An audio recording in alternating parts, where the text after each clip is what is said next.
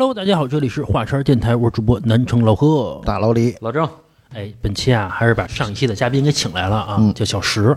小石呢是一个 gay，是吧？这个词儿啊，没事儿，就 我老怕不礼貌，你知是道吗？没事儿。然后咱们本期接着聊小石的经历。小石在大学学的是中医，嗯嗯，是的，是的。为什么选这个专业呀？嗯，因为实际上这也是跟我一直的信仰有关，因为我从小信佛教，觉得说这个职业它能跟我的信仰相结合啊，我能在我的日常生活中能去践行一些我所信仰的一些理念。啊有佛医吗？不都是道医吗？啊，有佛医。其实古代的佛教这些典籍里边有一部分是记载了从印度那边传过来的有一些的医术，包括有一些印度的僧人，然后来到中原之后，然后他在这边施展有有一些医术被一些记录下来，还有一部分是在于呃像那些傣族那边，还有西藏那边，然后他们的这些哦傣医藏医，因为中医实际上它从广义上来说的话，它包含了中华各民族的传统医学。啊，它是一个广义的概念，所以说从这个角度来说的话，其实那些傣族、藏族他们那边跟佛教相关的这些医术的一些东西，其实都包括。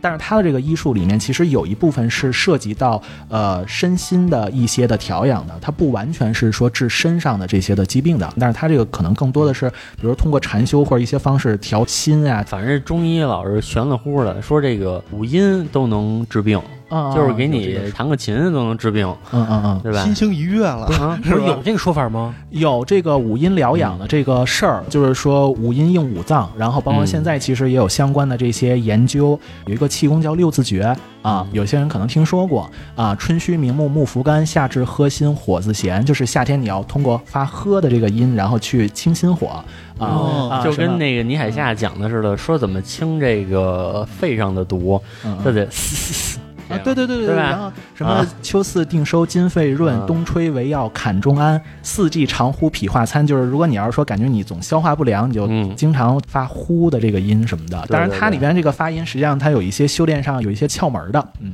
真的有用吗？呃，它如果你要是说这个 六字诀上你要去练这个功法啊，它是真的是有用，因为我练过一段时间。一个是你得真的是按这个窍诀去练，另外一个你得坚持连续、练一段时间之后，你才能感受到一些变化。对，因为我老看网上一大堆人都说什么跟着那个倪海厦练那撞墙，就是拿背撞墙，就那吼吼那个，还有那个、撞树，不是撞树，还有拿在下边撞树，咚咚咚的，你知道吗？我前一阵在微信群里边有一人说是老中医，说这个有的人不是这六十多岁就不行了嘛，有些男的啊就不行了，他说跟着他练啊，拴上，然后把人给吊起来。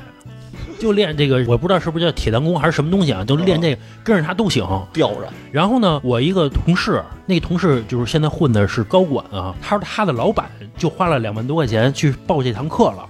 学会了吗？那不知道，我的意思是，真的是公司的老板，真的是很有钱的人，他也会去学这个东西。他的目的就是能把自己吊起来，是有钱了就爱玩儿，玩久了就废，反正就是了就得练其。实这个圈子里吧，有很多人就是他初学中医时候容易有两种的走向，其中有一种很主流的走向就是爱往玄学那方面去走对啊，对，然后他会说有的那种大的中医说，如果你学中医必须得信神，如果你不信神就不要学中医。嗯，但是这个说法其实也不是，其实现在很多的中医大夫他真的相信有神吗？其实他不一定相信，他就是中医里所谓的神啊，治病里面他所谓的神，他其实是讲究的，其实指的是人的这种神智精神。精气神儿，呃，他的内心活动啊，是这种，比如说你的内心活动、你的精神状态、你的神智方面的东西，它会影响到你身体的气的运行。呃，所谓的气，其实就是说可以理解为是这个脏腑功能或者身体的机能，就好像说你生气了，你不高兴了，有的人他就开始胃疼，会食欲不好，不想吃饭，这就是你的精神方面，包括你的神智方面会影响到你的身体机能。所以说，中医里面说的这个神是指的这些东西，而不是说我们宗教里理解的神。神灵是吧？对，然后中国传统其实有一些东西，包括宗教也好，它虽然是用的同一个词，但是它在不同的领域、不同的宗派、不同的层次，它是指指的内容是完全不一样的。但是很多人大家不了解的情况下，就会望文生义，就是会错解，就是最后会越来越哎望文生义这个词儿啊，我就用不出哎，来。你看那个 小石，人家还是人家正经有文化小石学的哪一派？火神还是经风？嗯，其实都要学。老郑你还会这个呢？老郑真懂啊！啊，就是你看小时候，你跟我聊的不一样，跟他们俩就不一样的，有一直以为你这个对，就完全还真能说出俩词儿来，是，这就算你的本事，真的。像现在中药大学里面，实际上教经方啊，经方比较多。对，然后包括一个是经方，一个是温病，然后温病也很重要，然后同时还有就是各家学说，包括李东垣的补土派，然后还有攻邪派。还有补水派，不是那个叫滋阴派，就是那朱丹溪这些，然后实际上特别多，然后而且现在都是中西医一一起学，咱们这样，我觉得小石聊的太深了，我就完全听不懂了。嗯哦，老郑也不知道他听得懂听不懂啊。可能就听说那么俩词儿。对，我觉得咱们从最浅的这个中医来说，我觉得现在社会中有一个矛盾，嗯。比如说流行甲流啊、乙流啊之类的，哦包括什么新冠之类的嗯，包括现在在生活中经常会遇到一个事儿，当生出一病来了，像抖音上就会说说你让中医瞧瞧，你看他能瞧吗？还有一个是我媳妇经历的一个事儿啊，她有一阵儿她跟我去游泳去，那个泳池就比较凉嘛，游游完泳之后她就不来大姨妈了。哦哦哦，她之前都是很正常，后来她不来大姨妈了，然后她就去找医生去了。西医跟她说的是没事儿，嗯嗯嗯你就游就行了。然后中医跟她说不能游，说你就是被凉什么刺激到了之类的西医来讲的话，就是你喝一杯凉水啊，就没事儿。啊，然后这个中医就说，那你不能沾凉的，尤其是学这什么火神的啊，他就讲究用自身的阳气嘛，对抗一切嘛。你看，比如说我胃不好，我的中医就告诉我说你啊，什么凉的呀、辣的呀，这些都不能吃了。嗯啊，但是说西医就说呢，就没那么多事儿，就是你稍微注意点就得了。你就是难受的时候你就别吃了呗，就是你别作就得了。嗯但是说中医就讲什么叫凉的，比自己体温低的都叫凉的。那我喝水我要喝三十七度以上的啊，是是。等于讲究是这一套。对，我还听说过，就老郑说这个胃这个事儿啊，我只听说一个理论叫没有冻坏的胃，只有烫坏的胃，不能老喝热水。还有这个理论呢，比如说咱们老说这人要多喝水，加快新陈代谢之类的，还能去火。你看老郑去看中医，中医跟老郑说你要少喝水，嗯，对，就完全。我特别希望让中国最顶级的专家俩人坐着聊一下，你知道吗？嗯，这个事儿其实要说起来特别的复杂深远。简单来说，这两个体系其实是对人体的认识它是完全不一样的。嗯其实学中医时候，大多老师会对人最开始就会说一句话，就是西医是治人的病，中医是治病的人。啊，他是把这个病放到人的身上，然后结合人的这个身体整体的情况。中国其实古代哲学是有天人相应的理论，他甚至是要把这个人放到他所处的时空里，就是时间空间里。嗯他受时间的影响，包括季节、昼夜的影响是怎么样的？他所处的地区是偏凉、偏热的，就是综合来说去分析，然后才能知道这个病它在这个人身上它是一个什么样的情况，它是怎么发生的。这个叫三因制宜，因时、因地、因人。比如说很多养生的方法，包括有一些说法，比如说人一天要喝八杯水，有的人说冬吃萝卜夏吃姜，是吧？然后春夏养阳，秋冬养阴。其实这些东西都不是绝对的，它一定最多最后都要落实到一这个人身上。这个人，比如说你火热特别旺，你要夏天的时候，你就不能给他补阳气了，你越补他该出事儿了。所以说，他要是不足的情况下，你要看他这个身体具体是怎么样的。所以说，中医其实治病在《黄帝内经》里边有一句总则，就是叫“谨察阴阳所在而调之”，最后达到一什么样的目的呢？叫以平为期，就是要达到一个平衡，阴阳的平衡，一个平和。其实我也看过好多中医啊啊啊啊，但是说我看完中医以后，哎，我其实也自己也会学。我说啊他为什么要这样？为什么要这样？嗯但是呢，治不好我，嗯你知道吧？比如说吧，我是一直脾胃不太好，啊什么又湿气重，但我跟这湿气已经对抗了大概有三年左右了吧。嗯嗯我这老有老有，别人怎么就没湿气？怎么就我老有呢？不是，我然后听说然后每个人都有湿气，没有，然后后来我去找大夫，我就去找那个协和的那中医嘛，协和那中医那主任就跟我说，反正就是你可能就是这种体质啊，就没辙啊，对，反正就这样吧。然后我再去找另外一个中医，然后那中医说说你怎么能去协和看中医呢？哇！我说那我去哪儿看中医？哦他说他说协和是一个很典型的一个宗教医院，你怎么能去协和看中医呢？协和是宗教医院吗？就是他说的宗教医院，就是说是西方人的医院。哦呃，就那种信教那种人开的医院，说他们怎么会中医呢？但是呢，这两个人的药我都吃了，嗯，都吃了呗，不见好不是。真的是，比如我胃原来老反反酸什么的，嗯好点儿。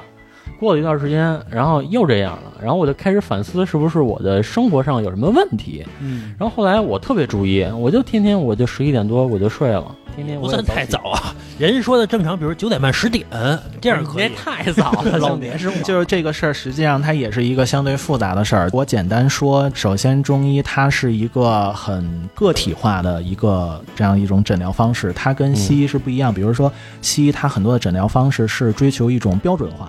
就是学医学的话，西医它很多都是有一些诊断公式的，嗯什么加什么什么什么，我就能等于什么。甚至有一些病，它会有一些诊断的金标准，有一些这样的东西。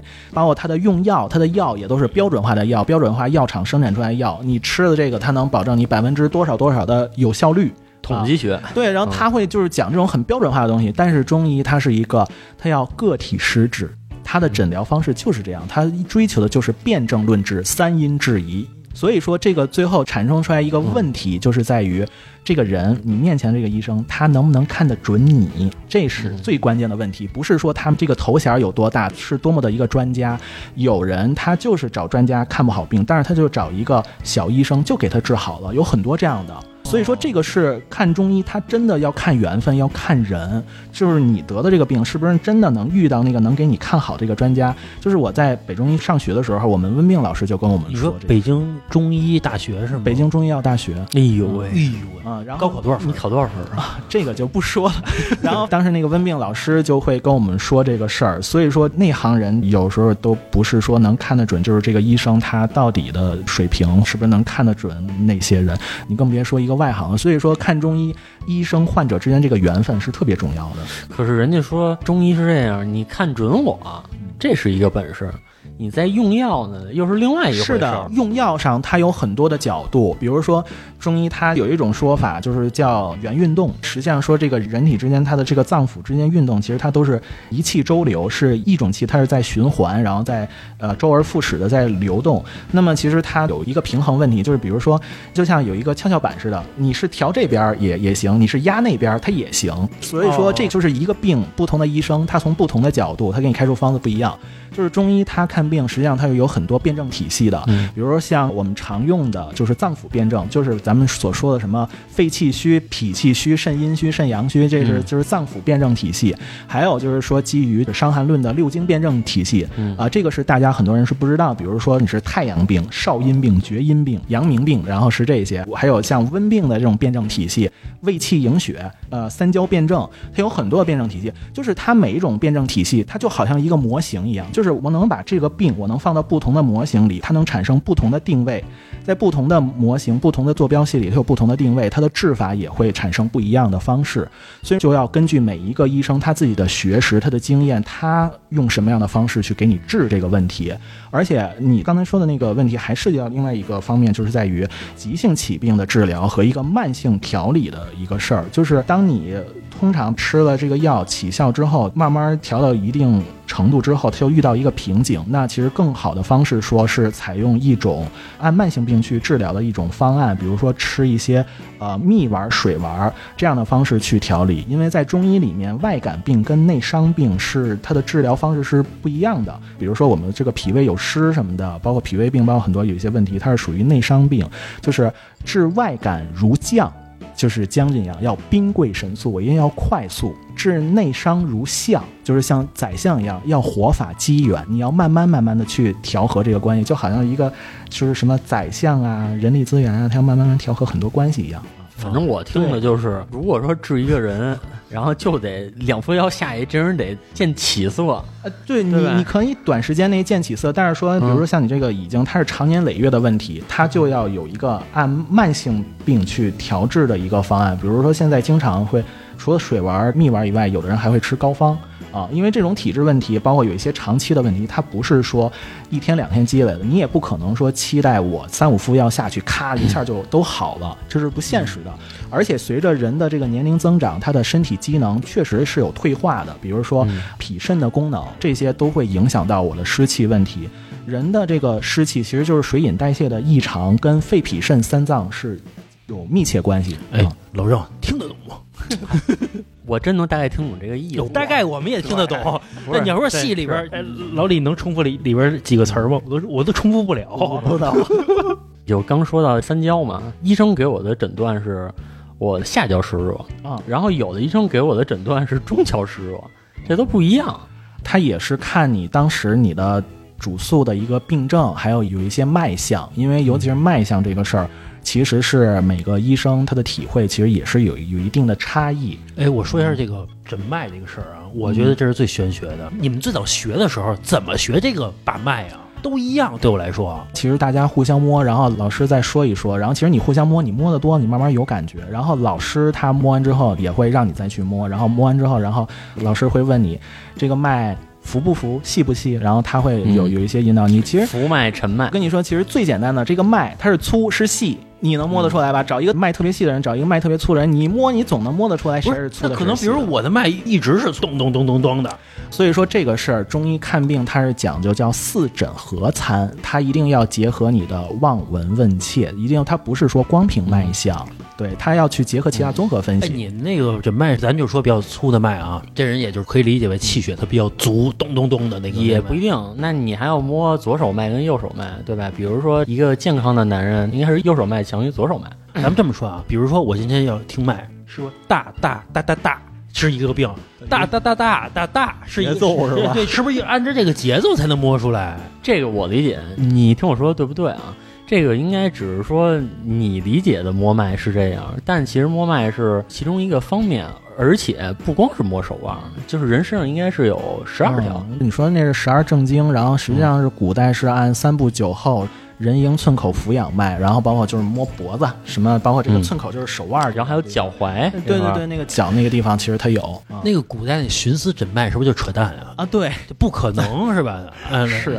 不过最近有那个中国中医药大会有那节目，不知道知知不知道啊？然后就是他们就是演了有一个那个扁鹊的一个传人，就是用一个钢丝，然后他去连着那个钢琴什么的，然后他能摸得出来这个琴音震动的一个高低变化。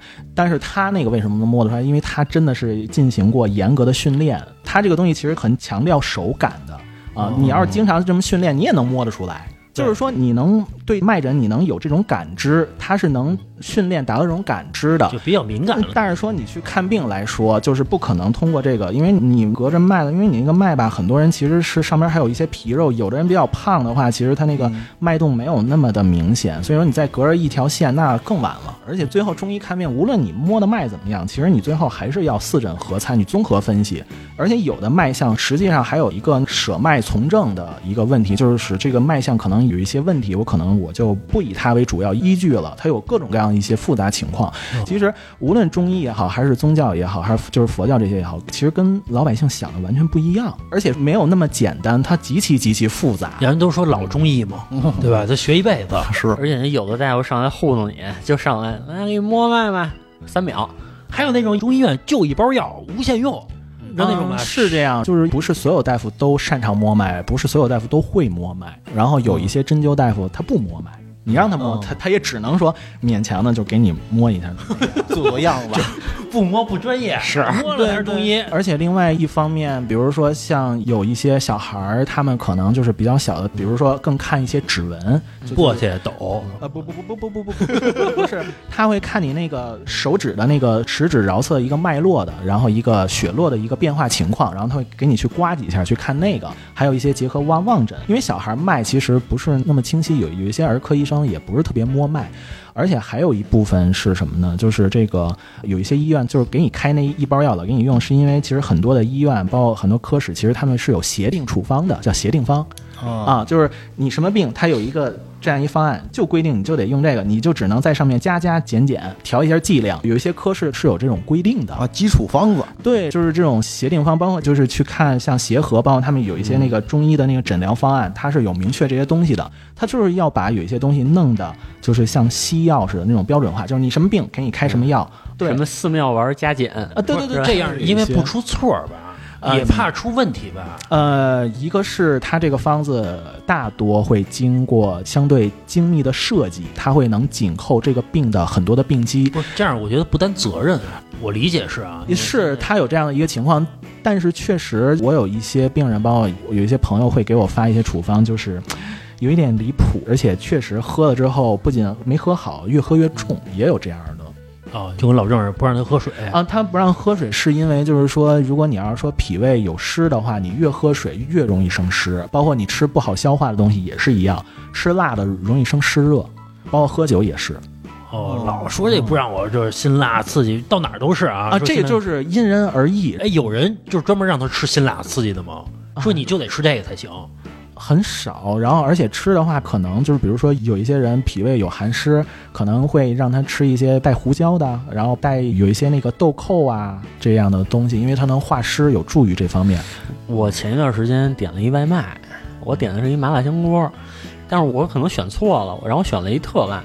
这个外卖来了，我吃第一口我就感觉不对，我说怎么这么辣呀？然后后来我一想都点了，对吧？那就吃了吧。然后吃完以后。一个多星期吧，我就感觉就是火在烧我，啊，就那个感觉，啊，这种就是吃坏了，对吧？对，他你肯定就是单纯吃坏了，你都知道原因，你还怎么着啊？像这种是不是就得多喝水？就是我现在想知道的，那就等于说这家里谁上火了？就是我们老说上火嘛，对吧？那其实家里人是没有办法的，对吗？就不是说你吃哪个去火就行了。对，因为它分你是上哪个部位的火，你是机理是怎么上火，然后你是虚火实实火，胃气营血你在哪个层面，包括你怎么用这个药，然后它每个层面它用药方式不一样。比如说你有没有湿，有没有痰，有没有淤血，呃，甚至太复杂太讲究了。然后包括说你 我是从汗给你解，还是从大小便给你往外泄，然后很复杂啊。哎，你们那个中医到最后啊，顶天的啊，是不是常使？什么常识就是吃屎？你知道过去说那种顶级的御医是尝这个皇上的屎？你从哪儿听的？真的是尝屎的。我听说这个中医到最后，他不是有的特别厉害的中医，他会祝融术。其实，哎，先解释什么是祝融术？就是巫术。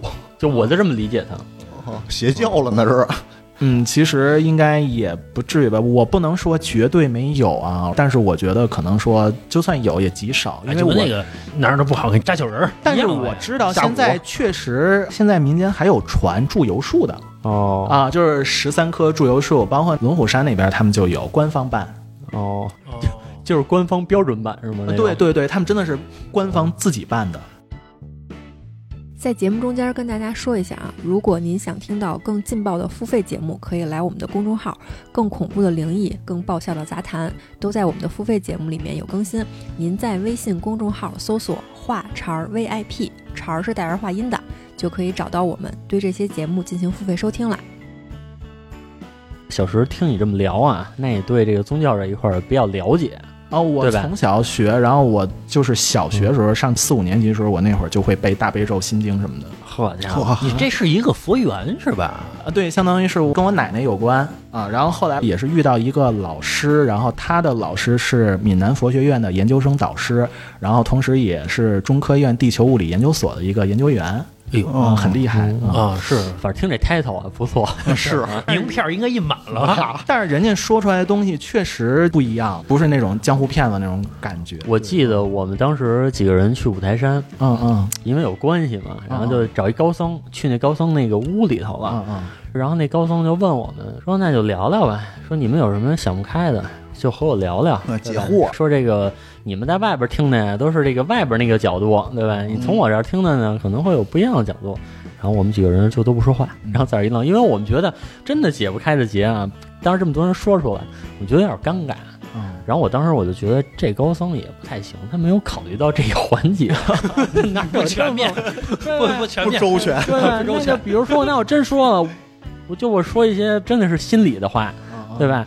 然后我跟他说说，有多少这种阴暗的小故事啊？不是，就是说那么多，就肯定就是每个人这心里都是有一些自己心里的话嘛，对吧？我要真把心里话说出来，那另外屋的几个人都知道了。哎呦，他们这人他们怎么想我呀？这人可不能处啊！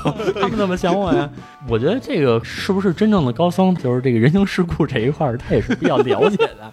对，其实很多有一些高僧，他是对这些也是有了解，但是这个说白了，就是无论中医也好，还是这个宗教也好，都是分人，其实都不是神，然后都是跟人一样，他有的有想得到的地方，他也有想不到的地方，都一样。而且小石刚才说了嘛，就是你是跟佛教比较有缘，嗯嗯，是的。道教这一块了解吗？啊，我也有了解，而且我还有过基督教的了解。我之前我住朝阳公园的时候，那边有一个教会，然后我经常去，我跟那边的牧师，然后也经常聊聊一聊天啊什么。father，基督教就是叫牧师或者那个布道人员，他那个神父、修女那是天主教的称呼哦，啊。对，天主教管叫神父。天主教的老大是基督教的老大他妈，呃，天主教的话，他们也拜那个圣母玛利亚。圣母玛利亚。对，但是但是他们进那个教堂的时候，他们要单腿跪地啊，而且天主教他们会用类似于佛珠似的，就就是念珠，然后但是他们是那跟就是佛教、道教不一样，而且天主教的那个十字架，它上面就是钉的耶稣，然后基督教它不会钉耶稣，它也不会说单腿跪地，它也不会说有这种拜圣母玛利亚，它只拜耶稣。嗯，因为经常有听友问我，刚才啊，在录音之前就有听友给我发了一条微信，嗯什么老郑你看看，说我这车里啊落俩铜钱，不知道谁落的，说这铜钱有什么讲究啊？说我能不能碰啊？其实我想问你的是，因为我虽然老听这些东西，但我没有看见过真正说谁能真的是一个什么法术，能达到一个什么目的。你你的意思，比如这人得到了，就嗖一下飞了，就或者一把剑嗖在空就是中转一圈，就是我的意思，比如啊，就是真的是降头，我就让你生病，对吧？啊，你见过或者说你知道有类似的东西，它到底真的假的？我能跟你说的是，首先无论学中医还是学宗教，千万不要往玄上这方面去学去理解，嗯就是包括很多人就是学佛教往神鬼方面去学，但是佛教其实更多的它是哲学你要对你要真是学的话，它的哲学这方面东西极其复杂，它比大学课程还复杂，甚至、呃佛教是有相对的学位的。比如我特别信佛，但我没有心思去研究佛学，是因为当今这个社会我还得赚钱呢。那比如我进一个庙里边，我修行两年去，那我家里不管了。可是你说不往玄了学啊，但是道教它就老往玄学这一块儿去引。我知道，但是实际上我想说的是说，就是我们学的时候，就是不要往玄了方面去学，然后你要理解它的教义思想。其实任何的信仰来说，你都是说要去用宗教里面它的这种的认知、这个三观来看待事物、看待世界。其实这个是一个核心的东西，但是说也不代表意味着说没有玄的这方面的东西。其实我自身有一些修法的经历，其实是在我身上是应验的。嗯然后，当然这些东西其实并没有大家想的那么玄，它并不是说忽然就是有一个什么法术的感觉就怎么变出来什么东西，只不过就是说你通过有一些修法或者用通过一个什么样的方式，你会发现你生命中的这些因缘，你的这些遇到了很多的这些事儿，包括这些影响事儿的这些因素条件，它会发生变化。就是我先不聊那么玄呢，我就想知道，比如这龙虎山的张天师是不是想让我死就能让我死，就是想救他就能救他？至于这个，我肯定我没法说这个话。但是他们说道教他们那边就是经常会有一些比较玄的东西，但是这个东西我没有经历，我不会说这个事儿啊。但是佛教方面这些，我只说我经历的事儿，以以及就是说我学到的、了解到的信仰是怎么样的。呃，小石，你不是说你经历过吗？就这个玄了乎的事儿。这个玄的事儿，说实话，它不完全是在我身上，但是是在我家里人的一个身上。那你可以说说这事对。，这个事儿是家里的一个男的，然后他呢是之前练了一种气功，他之前会自己去健身锻炼锻炼，后来呢他又想起这个功法，他又去练一练。最开始实际上是没有任何感觉的，然后练着练着，然后有一次他就会忽然发现忘记了，就是中间有一段我没有做，但是我没有感觉，出了点问题，他就觉得。不太对了，然后后来就想说，我去找这本书，然后相关的这些东西，然后我再从头练一练，去弄弄一弄。再过这一两天，他又练着练着，然后后来他又觉得越来越不对，因为他开着开着车的时候，他又忽然发现他开始没有意识了。等他一会儿再有意识的时候，实际上已已经过了很长时间了，他还在开着车，他就觉得这个事儿已经出问题了。他本来是以为自己是简单的岔个气儿，然后想练一练就完事儿，后来没想到是这样。后来他又把那个书给扔了，回去之后就跟家里人说：“我觉得我不太对劲，你得带我去看病。”然后后来在路上，然后他又开始说：“我看见了什么什么什么东西，比如说看见什么鬼啊什么的。”然后他看见了，对他在大马路上说他看见这些了，有描述吗？具体什么样？嗯，这个没有。然后后面有，到后来把他带回到家里的时候，晚上他睡着睡着觉，他就突然醒了，醒了之后他就坐起来，他就坐在床上看着那个阳台那个窗户，他又想，如果我要是从这儿跳下去会怎么样？我操！啊，然后之后他就闭上眼睛，然后他就眼前就是一阵红、一阵绿、一阵蓝，然后什么的，然后之后他就再也不知道了。第二天再醒来的时候，那会儿是。他是因为开车呢，给老板开车，老板跟他说：“你下午五六点钟来我家接我。”然后结果他三点就去了，三点就去了，然后他就一直在那个老板那儿跟人说了一些神呀、鬼呀什么的，然后一一直到晚上，他整个全过程，他后来回忆时候跟我说，他是完全不知道的。后来是这个老板跟家属说，然后家属才知道，哦，原来他还有这么个事儿。就是老板也发觉他不对劲儿了。对，你想提前俩仨小时去你家，然后跟你说这些神了鬼了什么的，还拿个佛像，然后我跟你说你要怎么怎么着这个那的，你觉得能对劲吗？然后再后来的话，他就完全就没有意识了。等我见到的时候。他已经是属于一种失控的状态，不断跟我说说，你知道吗？这个世界有病毒入侵了，要有蠕虫病毒，到处都是什么的。然后还跟我说看见猴哥啦，什么看见孙悟空了，然后什么什么的，说了很多很多东西。然后还说那个谁谁谁的名字，他这个名字他是什么意思？他是什么上天派来的这个那个的，就完全是属于一种失控的状态。再过一会儿之后，他又开始砸东西，就开始打人，他就拿一个杯子就。拽向一个人，后来他跟我说说为什么拽，说因为他那会儿已经看见有小鬼要跟他一起喝酒，他就把杯子就拽过去了，他就发疯了似的，然后后来就是家里就没法待了，然后后来报警，警察来了之后，三四个警察一起给他摁地上了，基本上就完全弄不了，因为劲儿太大，因为在咱们眼里应该叫神经病了。对，后来他就被呃送安定去了，治了一段时间出来之后，后来他在跟我说这个事儿的时候。他就说了这些事儿，包括这些情况。他说，就是整个过程是没有意识的。其实我当时我听的时候，我就感觉突然的一阵耳鸣，我就觉得这个事儿就是也有点不太对。因为其实最可怕的是说，你弄了这个事儿之后，你会突然开始没有意识了，然后你的意识被人掌控、被人占据了，就是这个是一个特别可怕的事儿。那不是柚子皮贴脑门吗？柚子叶，呃，是一蘸点白醋，呃，对，白醋。我觉得这个事儿说明他信的那个，不管是教还是什么东西，可能是邪教，或者叫，也可能那个教不是邪教，有可能叫他走火入魔了之类的，才会影响到这个情况。而且我听到的事儿，真的其实不只是这一个，然后还有别人因为参加了一个传销组织，因为那个人他是一个家里有那种保家仙，然后后来他的家里的保家仙就跟他说说这个地方有问题，然后说就是这个传销组织就是被一些。这种邪魔给控制了，会给他们控制他们的意识，会洗脑。所以说，其实我想说的是什么？就其实这个些神啊、鬼啊，这些比较玄妙这些东西，其实普通人是接触不不到的。但是你不要去非得推开这扇门，它没法轻易推开。但是你一旦你推开了，这个后果可能是你无法承担的。我就想知道啊，我认识的周围所有的在农村长大的孩子。都跟我说他小时候，或者说他什么时候见过什么什么什么，这些玩意儿就往村里跑。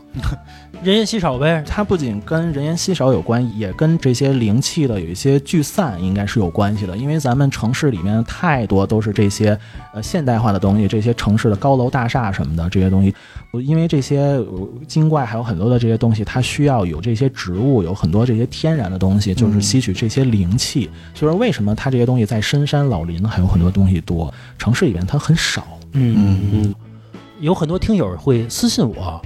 就是说，咱们平时请嘉宾什么的，怎么能帮他开天眼啊？他其实他也不是想开天眼，想开阴阳眼，他就想看看到底什么样。嗯，你知道有这种听友，其实我想说的是，我觉得也不是说世界上就没有阴阳眼，我觉得有可能会有，但你要说真正给你开开。你想关可你就难受了，这个事儿。这个一个是确实就是是这个问题，另外一个就是天眼这方面呢，确实有修炼的方法。佛教对于这个天眼制，包括这个宿命制什么的，包括他心通。啊，就是我能了解你的心思什么的，他这些都有具体的修炼方法，很具体，就是在禅修方面有这方面的资料。哎，你说他心通是说它是一本心理学，就是我看你的微表情吗？还是说我不不是，我就能知道你？对对对对，就我脑子里有一声音似的，能告诉我，直接他就能感知到你是怎么想的。我觉得那个金口诀是最玄乎的，就是我说什么是什么，就是说你怎么着就怎么着，说出来的话就应验。啊，他有这方面的，就是道教里其实有一些的传法方式，他就是师傅一句话，就是说。你用这个灵，你从此以后就用这个灵，他就是要用这种方式来传法传教。包括说你说这个话，他有时候他就是能应验。包括古代随着这个一语成谶，这谶其实也是跟这相关。我就想能不能找一个这样的师傅跟我说，让我发大财啊。我就想，咱们说接触不到真正的那种特别绝世高人，那你要说那个那勾嘎 K，他能接触到吧？对吧？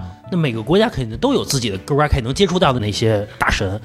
那也就是说，几个勾压 K 见面的时候，后边人全施着法呢，互相抵。你这边给我来一个，比如他心通，那边就帮你来金口诀，互相对着来。国家的事儿不就互相都知道了吗？对吧？嗯，他这个事儿其实很复杂，他没有那么简单。而且另外一个呢，就是说，对于这些东西，如果要是说有人想感知一下、感受这个东西，其实现在像咱们中国台湾省，包括像香港有一些地方，大陆这边其实也有观落音。观落音的话，就是这个法师通过一些方式，能把你的呃魂魄或者意识给你带到地府里去。啊，能让你去去看到一些故去的人。哎呦哎，我这我听说过，是真的有人能把你的，就是他会给你那个眼前蒙一块红布，然后脚底下你要光脚踩在一什么东西上，然后法师就开始念一些咒啊什么的，然后摇着铃铛，然后你就开始带你下去看看去。对，当然不是所有人都行啊。台湾有一个一个明星，一女的叫什么白什么，一个女的，然后她女儿死的时候，后来就做过这些东西，花了好多钱，但是她最后没成。那不如把钱给我，白花，因为我也能不让她成。就跟那个中国足球似的，你还不让我踢呢，反正也是输。但是说实话，就是这些事儿也只是说，呃，知道有这么一种事儿，但是说是不是真的能存在，就是你是不是真能感知到，而且这这这些东西是不是说咱们是心理学上的东西，或者说是你的幻觉或者一些什么东西，这些东西不好说。所以说，从我自己来的这个信仰上来说，其实还是更需要去信仰一些，就是说，呃，更哲学性的东西，对我们来说，让我们的生活还有生命还有很多东西更有意义的一些事儿。就是因为你刚刚不是说佛教吗？其实我对佛教一直有一个问题。你刚不是说佛教是说是哲学什么这些我都知道，就我也都听说过嘛。我其实有一个问题，那既然佛教讲的是哲学，为什么还搞那么多个人崇拜呢？你指的是什么？个人崇拜就是说，老有那和尚跟你说说你就念那阿弥陀佛，念那阿弥陀佛就好。但其实阿弥陀佛只是一个佛的符号。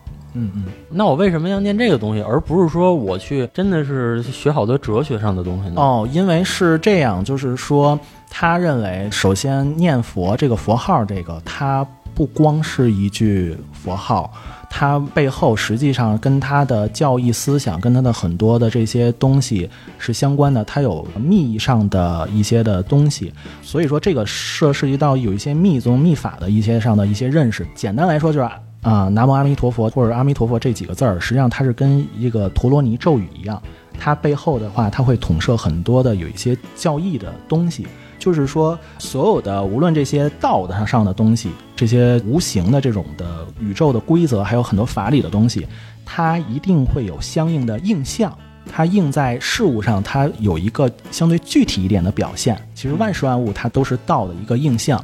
那实际上，南无阿弥陀佛这些，其实它也是其中的一种映像方式。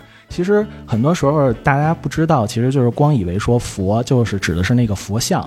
其实，在佛教，其实真正佛指的是法身佛啊。法身佛实际上它外在的表现，不仅是我们看到的佛像，还有包括文字，包括梵文，其实也是代表的佛。包括说还有佛手里的法器，比如说一个金刚杵，一个莲花，它都代表了这个佛。因为这个莲花或者金刚杵，它背后它这个形象。它能给你进行一个具体的阐释，而这些具体的阐释就代表了这个佛它内证的功德，就是它内证的这些道理上的这些东西。所以说有它一个内证方面，而且另外一方面呢，就是说为什么要念佛，是因为在净土宗的思想里，从《阿弥陀经》包括《佛说无量寿经》像这里面来说，呃，净土宗是信仰就是阿弥陀佛有四十八大愿，然后是呃凡人就是。普通人，因为你业力深重，你难以往生净土。如果你要是靠自力的话，靠自己的力量去修持，你很难往生净净土。但是说，如果你要是倚仗他力，就是靠别人的力量，你就是比较容易的。这叫待业往生。就是说，像龙树菩萨那会儿，他就具体阐释过，有易行道，有难行道。易行道就是借助别人的力量，借助他力，然后那个难行道就是用自力去修行。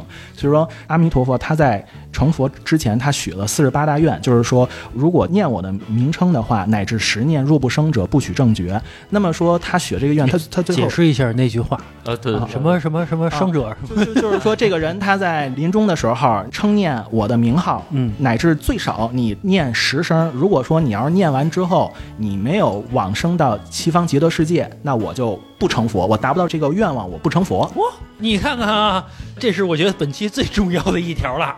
所以说净土宗为什么很多人，包括老头老太太修净土，就是因为他们就凭着这个阿弥陀佛四十八大愿这个为依据，嗯因为他成佛了，所以说这个愿望是真实实现的。那么我以这个为依据，我最后就修十念往生。我在最后临终的时候，我通过临终十念，我要往生净土。因为这简单，对，它是简单易行，然后所以说就是净土宗它有一个十六字宗旨，叫真为生死发菩提心，以身信愿持佛名号。啊，所以说就是你真的为了了脱生死，然后你去发了成佛的这个菩提心，菩提心就是指我想要成佛的这个心愿，然后你以深刻的这个信愿，我相信并且愿意去往生，然后你去念佛的名号，然后你这些条件都具足了，十念往生。哦，那谁愿意往生啊？为什么说这个叫极乐世界呢？无有诸苦，但受诸乐，就是说没痛苦，都是开心的。对对对，然后我其实一直不明白，说描述这极乐世界啊是什么意思？比如说一个人，我到那边能娶十个媳妇儿，啊，没有没有，他不是他指的不是这意思不是不是这个。然后包括说你去看那个《阿弥陀经》里面，他又说极乐世界所有都是很美妙的事儿，包括说他以金银铺地，然后什么水晶琉璃什么的，都是特别的美妙。然后有什么嘉陵频伽共命之鸟，四时流畅这些法音什么的，不仅见不到这些恶道什么杀戮啊，各种这些丑恶的事儿，然后连这个名字你都听不到，就是完全就是一个美好的一种状态。从经文上来说，从表面这个意思来说啊，是这样一个意思。所以说，呃，往生极乐世界来说，其实也就意味着你能解脱种种苦恼，你离成佛越来越近。那这个其实涉及另外一个问题，就是我为什么要成佛啊？先搁置这个问题。另外一个问题是什么？净土宗其实，如果你要往深了去修，往深了去说的话，所谓的净土，并不仅仅是经文上所描述的极乐世界。净土实际上分四种，其中最核心、最本质的一种叫常寂光土。其实它指的依旧是我要去内证我的本具的法身，就是法身佛。佛教其实修行有很多东西，最关键的其实不是说我们去成就那个我们拜的那个佛像，而是真的是关键是他那个法身佛，无形无相的法身佛。我觉得这个说这么多啊，我听懂的有限，说实话。但是说，我觉得跟我想的不太一样。我想的是什么呀？所谓的修行，就是修自己嘛，就让自己豁达点儿、看开点儿，然后无欲无求一些。到底什么是修行？首先，我跟你说，什么是佛教的理解的修行是什么？包括说佛教为什么要成佛？如果要是说从大乘、小乘上来说，小乘的思想就是说我要解脱我的烦恼，出离六道轮回。所以通常来说，从大乘佛教里边，通常管说这个阿罗汉叫自了汉，只要我自己脱离六道轮回，我舒服就完了。但是大乘佛教，它倡导是菩萨道，菩萨道的思想就是与众生皆共成佛道，就是不舍弃一个众生，我要带着大家一起成佛。所以说，在我最后我跟我老师学完这个佛教很多教育思想时候，我老师就是用《华严经》里边的一句寄颂，就是赠予我，就是叫“不求五欲及王位，富饶自乐大名称，但为永灭世间苦，利益众生而发心”。呃，解释一下。就是我的为什么我要成佛？我的目的不是为了求各种的欲望上的快乐，或者说王位，就是权势地位啊。然后，并且我也不是为了求有多富饶，然后自己快乐，以及多么大的一些。名声头衔儿，我只是为了能永远灭掉所有众生的苦恼，我要利益一切的世间的众生，我为了这个而发心。所以说，像《大日经》里面有一句宗旨，就是菩提心为因，大悲为根本，方便为经。佛教所有的这个大乘的修行都是以大悲心为根本，就是一切众生都要成佛，我要救度一切众生。可是你为什么要让大家都成佛呢？有苦才有乐嘛，没有苦连乐都没有了，因为苦跟乐是对应的。王思聪苦就少，不是对应的啊。他肯定是有苦的，他的乐也是建立在他看见哦，有这帮人他开不起法拉利，我开得起法拉利，这个是他的乐。如果大家都开得起法拉利，他也有乐吗？他没有乐呀。反正我觉得他苦就少点儿，他就是少，对吧他有？他的烦恼。哎他他的烦恼啊，我看不到，我就看到快乐了。像藏传他们有一个叫《白莲花论》，然后他就讲的是释迦牟尼佛在往世修行的过程中是怎么做这些事儿的，包括这些东西就。割肉喂鹰啊，对，那这些很多。然后其实佛教它这个其实就涉及到说，他为什么要呃带领众生就是一起成佛？为什么一定要成佛？是因为就是说佛教有一个最基本的教义，就是三法印、四法印。然后其实它就是诸行无常，诸法无我，寂静涅槃。然后它以寂静为乐。啊哦就是说苦和乐其实它是对立而成的，而且它为什么有苦乐，尤其是为什么有苦的存在？其实所有的苦恼在佛教里最根本的教义上来说，它源自于无明。啊，所谓的无名来源于就是叫自性执，就是说我们认为这个事物是真实存在的什么的，然后所以说针对这一点，佛教其实最核心、最基本的教义思想就是缘起思想，它用缘起思想来破这些啊。你知道往期来的嘉宾啊，就是我都还跟他们 battle 一下。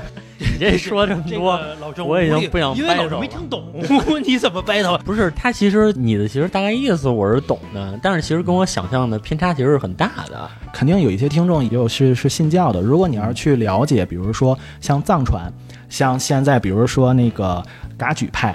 啊，宁玛派、格格鲁派、萨迦，其实你要真的去学那些教典，你要真的去按照这些去学，你你会发现真的就是这样，跟我们想的、跟外界想的不一样。是。嗯，这期节目啊，我觉得深了，对我来说颇为震撼，嗯，因为我觉得已经让我的知识体系已经无法接受这些知识了，因为我有一半儿没听懂。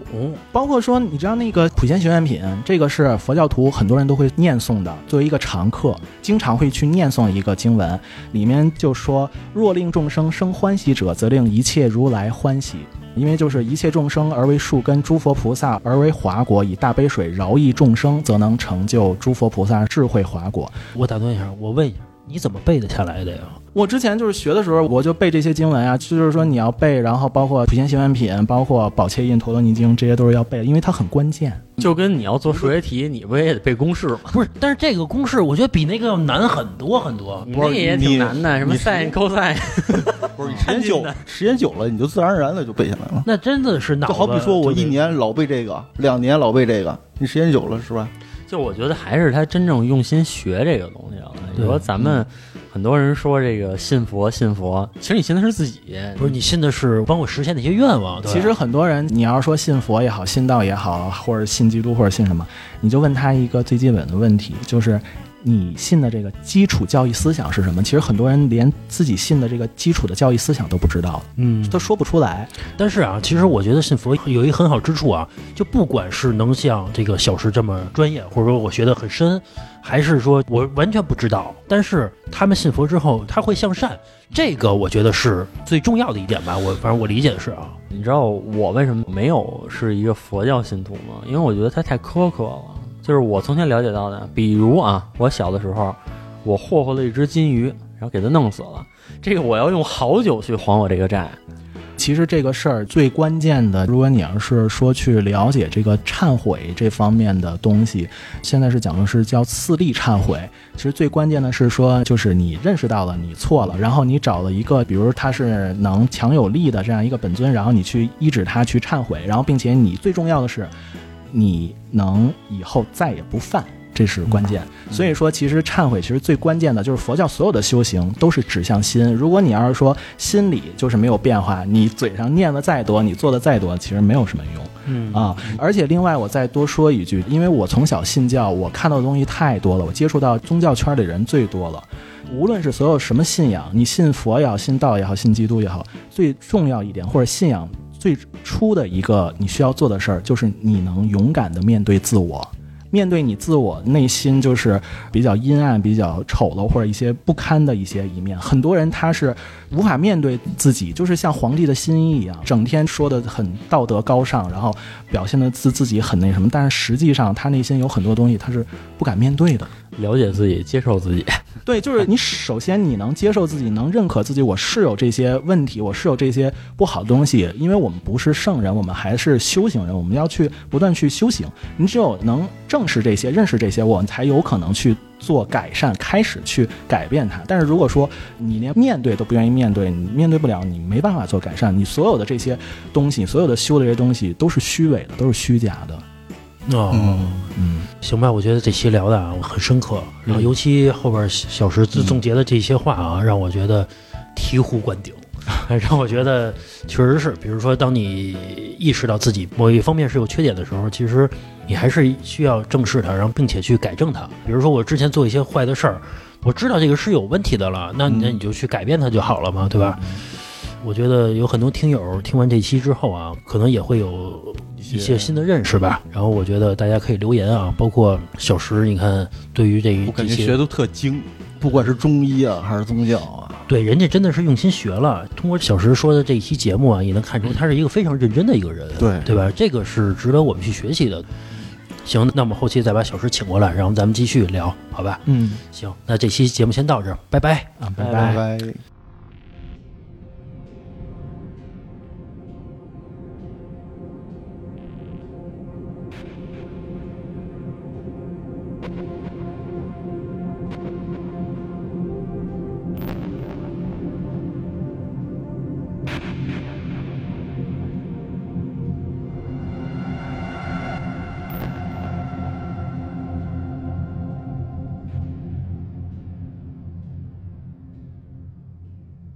推开世界的门，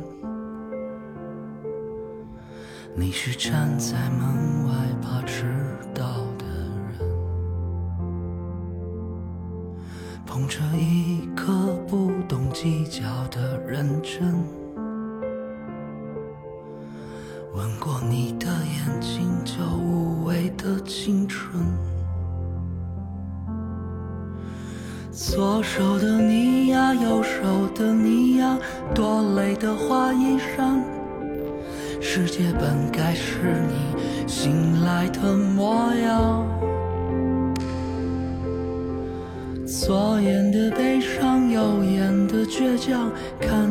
来都一样。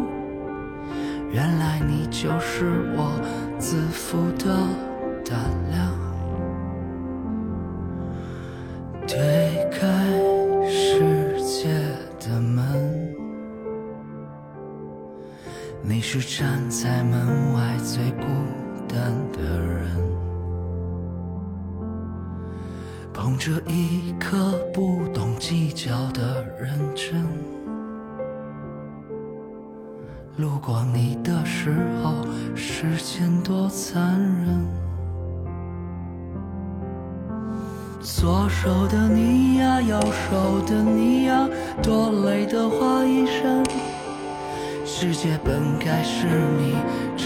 时的模样。左眼的悲伤，右眼的倔强，看起来都一样。原来你就是我走失的地方。